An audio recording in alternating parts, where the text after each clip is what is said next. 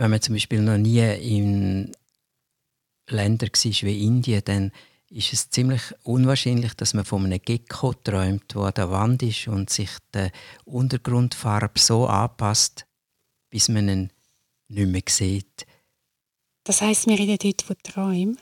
Und dann lerne ich, was das alles bedeutet und dann kann ich meinen Lernenden beim nächsten Mal sagen, ach so, sie können sich freuen auf ich möchte aber ganz schnell noch einen Einschub machen. Und zwar haben wir ja aufgrund von unserer letzten Episode ganz viele Zuschriften bekommen und es ist so peinlich. Wir haben dort vom Mindestanstand geredet. Mm. Und wir sind so unanständig und haben uns nicht einmal vorgestellt. Oh! Ausgerechnet? Ja. Ausgerechnet. Ausgerechnet in dieser Episode. Im Ponyhof. Und ich glaube, jetzt äh, ist Zeit, dass wir uns vorstellen. Ich bin Monika, wie immer am MIG 3. Ich bin Annette, wie immer am MIG 2. Und ihr alle wisst, dass MIG 1 oder 2 oder 3 überhaupt keine Rolle spielt. Es sind einfach drei MIG und ich bin der Kumabär. Träumen ist ein super Beispiel für ein Thema, das von der allerneuesten Hightech im allerneuesten Schlaflabor von der urältesten Universitätsklinik bis in die tiefsten Abgründe von esoterischen Wahnsinnstheorien geht. Und wir träumen jede Nacht. Und viele Leute sagen, ich träume nie. Was ja heißt, ich erinnere mich an keinen einzigen Traum. Das ist aber schade. Ich erinnere mich fast nie. Und dann gibt es Leute, die erinnern sich so sehr, dass sie ein Traumbuch führen, wo Profis sagen, das ist noch aufschlussreicher und in dem Sinn wertvoller als ein Tagebuch. Das ist natürlich auch so, wenn du ein Traumtagebuch führst, dann erinnerst du dich viel mehr. Wenn du dich nicht mehr an Träume erinnerst, kannst du einfach ein Tagebuch nehmen am nächsten Tag und schreiben, nichts träumt. Und dadurch, dass du das anfängst zu notieren, fängst du dich plötzlich an erinnern. Man kann es wirklich üben, man kann es trainieren. Also wenn jemand sagt, oh, ich will unbedingt, ich will das lernen, ich will wissen, was ich träume, das kann man trainieren. In der REM-Phase, Rapid Eye Movement, wo man besonders lebendig träumt, hat man auch eine grosse Chance. Weil dort tut man in dem Schlaflabor weckt man die Leute auf und sagt, was haben sie geträumt? Weil man sieht es. Man sieht, dass sich die Augen bewegen. Und die haben ja so Käppchen an und man misst Man sieht nicht, was jemand träumt, aber dass jemand träumt. Und darum weiss man, dass alle auch träumen, also nicht nur in der REM-Phase, auch sonst. Und man weiss, wenn man jemanden am Träumen hindert, mega gemein, man kann jemanden krank machen mit dem. Wir müssen träumen, so viel weiss man.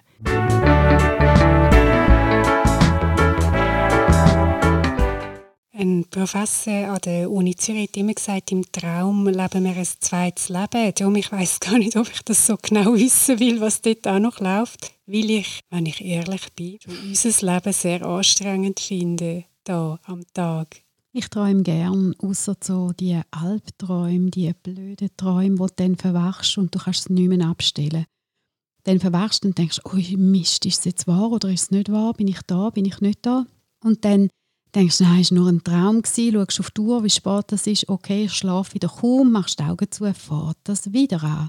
Und mhm. wieder an, das ist so eklig. Und dann musst du wirklich aufstehen, schnell voraus, ein Glas Wasser nehmen, einfach etwas ganz anderes machen, dass du das wieder zum Kopf ausbringst. Und in unserer Kultur singt man ja dann das Jodellied, das war nur ein Träumchen. Träumchen gehen so schnell vorbei. Darum sagen die Leute bei uns, ohne rot zu werden, habe ich wieder einen Seich geträumt. Äh, nein, sorry, das ist falsch. Man träumt gar nie einen Blödsinn. Nein, das Hirn macht etwas sehr, sehr Schlaues. In jedem Fall. Und weil ja im Traum vieles möglich ist, wo im Alltagsbewusstsein nicht möglich ist, es gibt Schamanen, es gibt Heiler, die in den Traum reingehen von jemandem und dann kommen dort zusammen etwas machen, wo eben im Alltagsleben nicht geht. Mein das finde ich dann schon Annette, sehr ist, äh, beeindruckend. Oh, das ist jetzt wirklich für viele äh, Nummern zu gross. Immerhin, es gibt eine Referenz. Olga Caritidi, die beschreibt zum Beispiel das Phänomen wo natürlich andere neuropsychologische Hardcore-Wissenschaftler würden sagen, das ist alles nur in deinem Kopf, das gibt es überhaupt gar rein nicht. Und andere Neurologen machen Vorlesungen von «Ja, sie, das gibt's». ja, ja. Bei den Tibetern finde ich, das ist eine super Definition. Was ist Wirklichkeit? Was ist wirklich? Und sie sagen, ja, im Westen ist wirklich, wenn du etwas siehst und ich habe das auch gesehen und man könnte es filmen, dann ist es objektivierbar, wie man bei uns sagt. Also dann gilt es, wenn wir alles das Gleiche können sehen mehr oder weniger das Gleiche. Und die Tibeter sagen, hm, wirklich ist eigentlich das, was wirkt. Und ein Traum kann extrem wirkungsvoll sein. Also ist ein Traum auch wirklich. Es gibt auch in der westlichen Welt Schulen, die das unterstützen. Soziologen, die anfangs letztes Jahrhundert mit polnischen Einwanderern in Amerika geschafft haben. Und sie haben auch gesagt, Wirklichkeit ist das, was wirkt. Das, was ich davon ausgehe, dass es so ist, ist das, was mein Erleben und mein Handeln beeinflusst. Und darum können Träume natürlich eine grosse Wirkung haben und das, was ich am Tag mache, hat eine grosse Wirkung auf die Träume.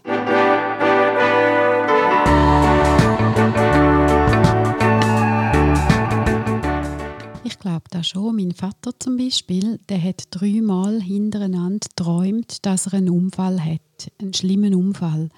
Und er hat uns da am Morgen erzählt, nachdem er das, das dritte Mal träumt hat, hat er gesagt, mir wird es ganz anders. Jetzt träume ich schon das dritte Mal hintereinander, dass ich einen schweren Unfall habe. Dann haben wir noch gesagt, oh, pass aber auf und gehst gescheiter mit dem Velo. Und das hat er dann gemacht. Und tatsächlich ist jemand am 11 ins Telefon gekommen, wir müssen meinem Vater sofort ins Spital fahren. Jetzt hat er wollen, einem Arbeiter zeigen, wie man eine Maschine putzt. Das ist so eine Maschine, wo sie Margarine hergestellt haben. Und dann hat sie ja dort so scharfe Messer, wo halt da den Butter durcheinander bringen. Und hat ihm das zeigen bei abgestellter Maschine. Und jemand läuft durch und tut die Maschine oh. andrucken. Also das ist nicht er gewesen. und dann hat es ihm die Hand dort reingeleiert, an dem Ding um Finger ab natürlich. Hat man auch nicht mehr machen Und das ist so krass, das ist uns allen so eingefahren. Jetzt kannst du sagen, Zufall, das ist blöd gegangen, ist ja gar nicht sein Verschulden. Aber gleichwohl hat da so etwas. Du kannst ja nicht einmal sagen, ja, er hat halt seine Gedanken so gesteuert, dass es hätte müssen passieren. Weißt, wäre er jetzt auf dem Velo ausgerutscht auf dem mhm. Bahngleis, hättest du können sagen, er ist so mit den Gedanken da gewesen, aber das ist ja noch der Einfluss von jemand Drittem gewesen. Nicht einmal der, wo er näher mit ihm zusammen war, sondern irgendjemand, der dort durchgelaufen ist. Schon speziell.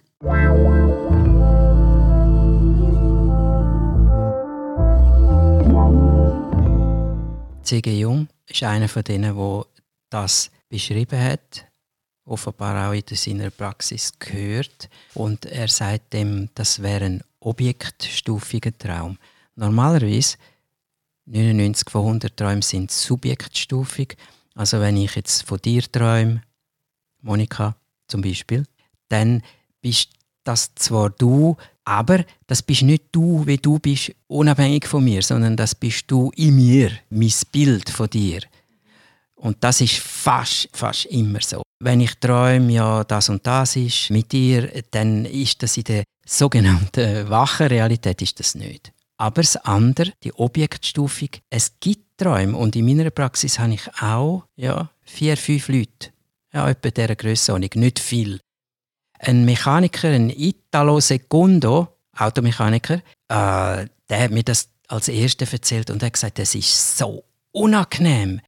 Er träumt, dass sein Kollege, wo sie jeden Tag miteinander zusammenarbeiten in der Garage, der hat ein neues Auto bestellt und er träumt, der kommt das Auto über und macht einen totalen, leitet den Wagen völlig zusammen, ihm passiert nichts, aber das Auto ist Schrott. Das Neue. Und jetzt sagt er, oh, wenn ich ihm jetzt das sage, damit ich es verhindern kann, dann schaut er mich an und sagt, spinnst, willst du mir Angst machen, was soll der Scheiß, oder? So, wenn er es aber nicht sagt, prompt Zwei Tage später macht er einen Totalen. Ist er auch wieder in Nöten. Hätte ich es jetzt können verhindern wenn er es gesagt hätte.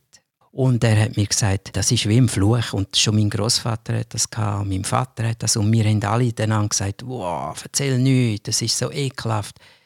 Ich habe ein paar so Beispiele, wo man muss sagen, wenn das immer noch Zufall ist, hm, naja, wissenschaftlich in dem Sinn untersucht ist es nicht. Und trotzdem, die meisten Leute, die objektstufige Träume haben, ist mit so gefährlichen und bedrohlichen und leidvollen Sachen. Und das ist ja mega schwierig. Ich wüsste auch nicht, was machen. Ja, man ist in der Klemme, oder? Man kann ja nicht... Ja, ja es ist erstaunlich. Wenig Leute höre ich, die sagen, ich habe geträumt, irgendetwas Wunderbares ist passiert. Aber es gibt es auch. Mal, das habe ich schon auch. Schöne Träume, wo etwas Lässiges passiert oder du an einem schönen Ort bist oder jemanden wieder siehst. Oder wo der eintrifft? Weißt du so? Eben das meine objektstufige Träume. Du träumst, dass zum Beispiel eine alte Bekannte kommt und dann kommt sie. So habe ich es nicht. Ich habe schon ein paar Mal geträumt, zum Beispiel, dass meinem Vater etwas passiert ist und habe also schon zur Nacht am Eis müssen heim anrufen, ob alles okay ist, bis so real war, dass er die Stegen abgehakt ist und weil es effektiv auch hätte können passieren aber es war dann nichts gewesen. Wenn ich aber viel habe, ist am Tag Gedanken, die kommen und nachher trifft es ein. So hatte ich einmal im Verein Naturell ein Erlebnis gehabt, dass ich den Motor abgestellt habe. Dann nachher musst du ja dort die Handbremse anziehen und dann irgendwann fährt der Zug mit dem Auto drauf. Und irgendwann hupt es hinten an mir und es macht du, du, du und ich denke, was ist denn da für ein Dodge, wo jetzt in dem Tunnel hupt? Und in dem Moment macht es Tack und es fährt mir einer hinten rein. Also es rollt einer hinten rein. Das ist natürlich blöd, kannst dann nichts machen, musst warten, bis der Zug hinten ankommt und dann ist ein bisschen Blech, das ist schon nicht so schlimm. Aber es ist natürlich doof, ist dann gleich, die Autos sind aneinander getatscht. Und dann sind wir zwei Jahre später mit Freunden durch den Verein-Tunnel gefahren, das vierte in einem Auto rein. Und ich erzähle da, hey, weißt du, was mir einmal passiert? Da hat sie mal voll eine Handbremse nicht angezogen, macht es tack und der ist hinten rein. Gewesen. Und ich habe es noch nicht fertig erzählt, macht es tack und einer ist uns hinten reingefahren. So Sachen passieren mir viel. Am Tag.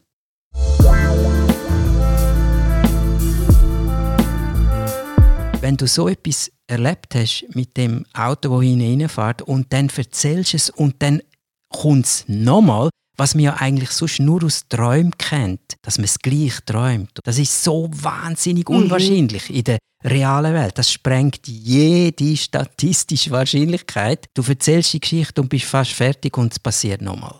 Das ist eigentlich Traumqualität. Mhm. Das heißt ja viel, dass du so am Tag abdriftest und deine Gedanken irgendwie nachhängst oder du dich verlierst in deinen Gedanken, weil du an einer Spur nachgehst. Und das wiederum finde ich interessant, weil das gibt mir Auskunft über meine aktuelle Gefühlslage. Das klingt jetzt ein komisch, aber wie, ich bekomme dann einen Einblick, was läuft denn da alles noch. Es ist immer nur ein ganz kleiner Teil bewusst und wenn ich Tag träume, meine Gedanken wegfließen lasse, was dann als erstes kommt, das ist ja das, was ja auch mitläuft dann die ganze Zeit. Und wenn dort etwas Schönes kommt, bin ich ganz zufrieden, denke ich, hm, bin ich in einer guten Grundstimmung. Das hilft, zum Ideen zu haben, zum gut können arbeiten oder unterwegs sein. Und wenn dann etwas Bedrohliches kommt, ist es gut für mich zum Wissen, weil das ja dann auch überall reingeht.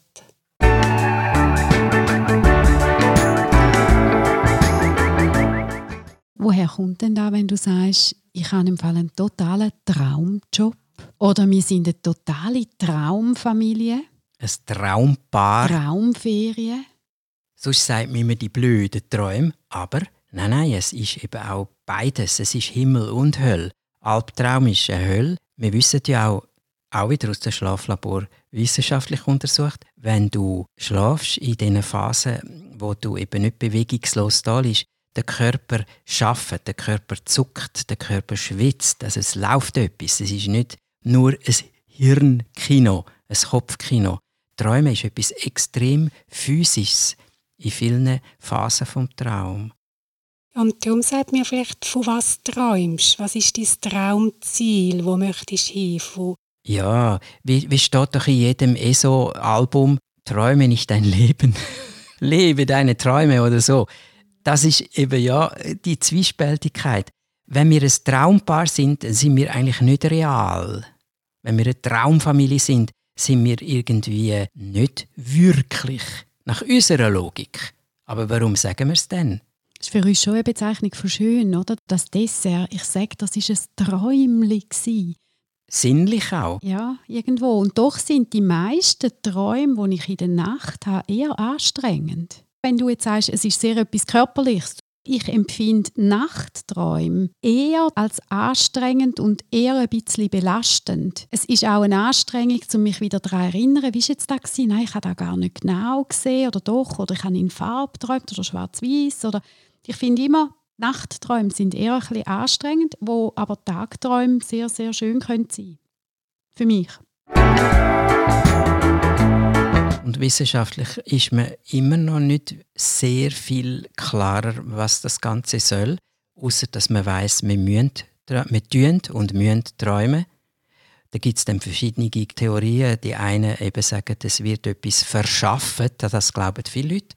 Im Traum zur Nacht verschaffst du etwas, wo am Tag erlebt hast. Verarbeitung von Tageserlebnis als ein, mindestens ein Teil vom Träumen. Andere von der freudischen Richtung her sagen, es sind Themen, Sehnsucht, Wünsche, wo du nicht erfüllt hast im realen Leben, das tust du ersatzweise träumen. Ja, und ohne Hemmungen träumen, ohne Anstandsregeln darfst du träumen. Hast so wilde Sexträume haben, wo ja. alles möglich ist und nicht verurteilt wirst dafür und wo du im realen Leben unter Umständen gar nicht willst, tatsächlich verwirklichen. Das wird eben oft auch sehr falsch verstanden.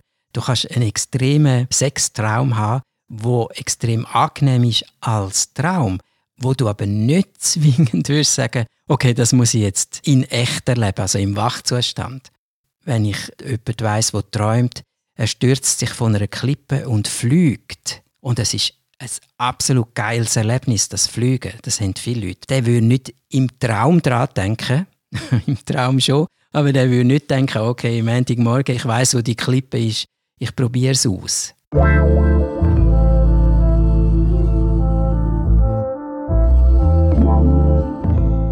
Ich habe als Kind immer geträumt, dass ich fliege. Ich habe immer so abgehoben und ich bin immer an die Decke aufgeflogen und dort nicht mehr runtergekommen. Ich habe das so viel geträumt, dass ich im Fall im realen Leben fast sicher war, dass ich das kann. Ich kann mich so aufschweben lassen und dann komme ich so in einen Zustand, wo ich einfach fliegen kann und dort bleiben und ich komme aber nicht mehr oben runter.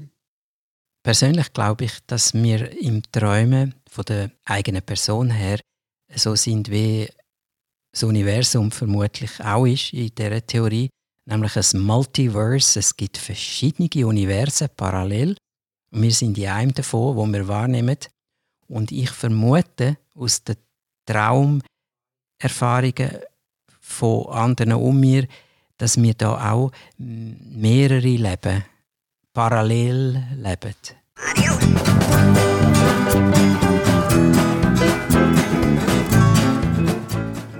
Dann gibt es ja noch die Leute, die schwätzen im Traum. Mhm. Oder schlafwandeln. Oder schreien. Ja genau, ich bin mal in einem Pfadilager im Zelt schreiend aufgewacht, so aufrecht sitzend im Schlafsack und bin dann ganz beschämt, habe ich mich verkrochen und dachte, oh, hoffentlich hat mich niemand gehört, hoffentlich weiß niemand, dass ich das war. Aber es ist nicht passiert? Nein, es war glaube allen geschämig, hat mich niemand darauf angesprochen.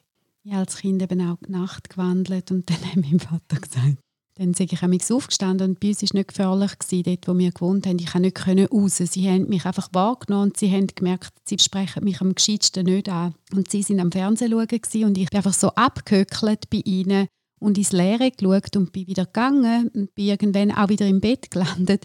Und als er wollte, seine Finken anlegen, hat er gemerkt, dass die ganz feucht sind. ich bin doch in meinem Nachthemdli dort abgehöckelt und dann haben wir einfach in die Finken gebisselt. Und seitdem haben sie mich dann immer geweckt.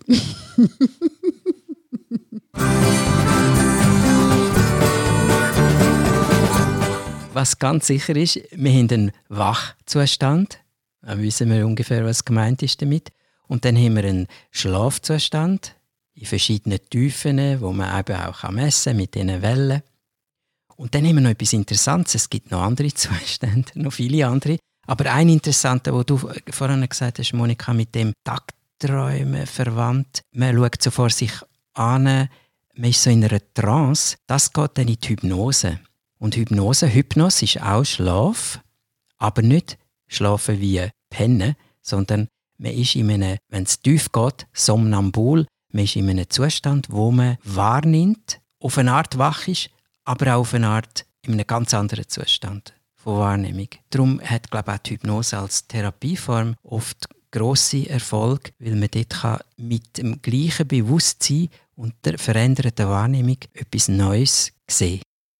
Viele Kinder überleben die Schulzeit dank dieser Fähigkeit. Das ist eine Fähigkeit, die wir Menschen haben. Man muss dann noch trainieren, dass man es dann brauchen kann, wenn man es selber möchte. Aber Kinder tauchen dann viel ab in etwas Eigenes und können so die vier Stunden sitzen, wo sie sitzen müssen. Und dort mischt sich ja dann wieder mit den Träumen als Vorstellung. Ich hatte eine Traumdestination. Ich habe wenig so Traumvorstellungen was ich möchte im Leben und wie das konkret aussieht. Aber ich habe davon geträumt, einmal im Leben auf China zu reisen. Und ich habe tatsächlich nach der Matura die Gelegenheit auf China zu reisen und es ist einfach traumhaft gewesen, tatsächlich.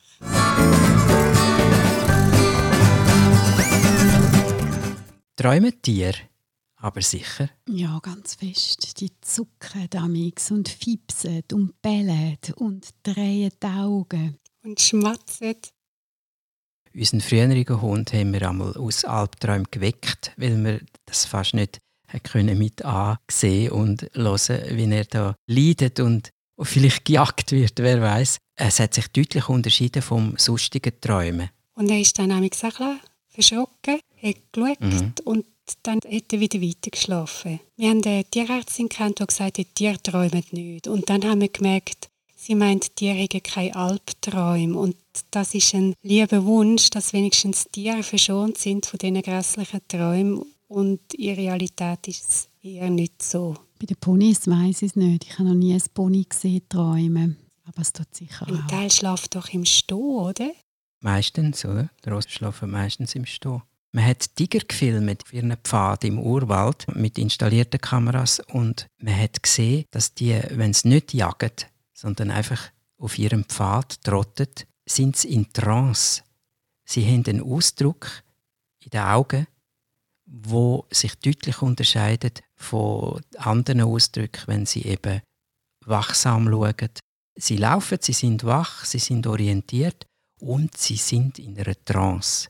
So wie vielleicht unsere Reise auf der Autobahn an einem Sonntagmorgen, wenn es völlig leer ist und angenehm und man weiß gar nicht, wie man die letzte halbe Stunde, wo bin ich jetzt durchgekommen, man hat eigentlich nichts wahrgenommen, aber man war immer da gewesen und wenn etwas gewesen wäre, wäre man aus dieser Trance aufgewacht oder aufgeschreckt und hätte wieder in einen fokussierteren Zustand geschaltet.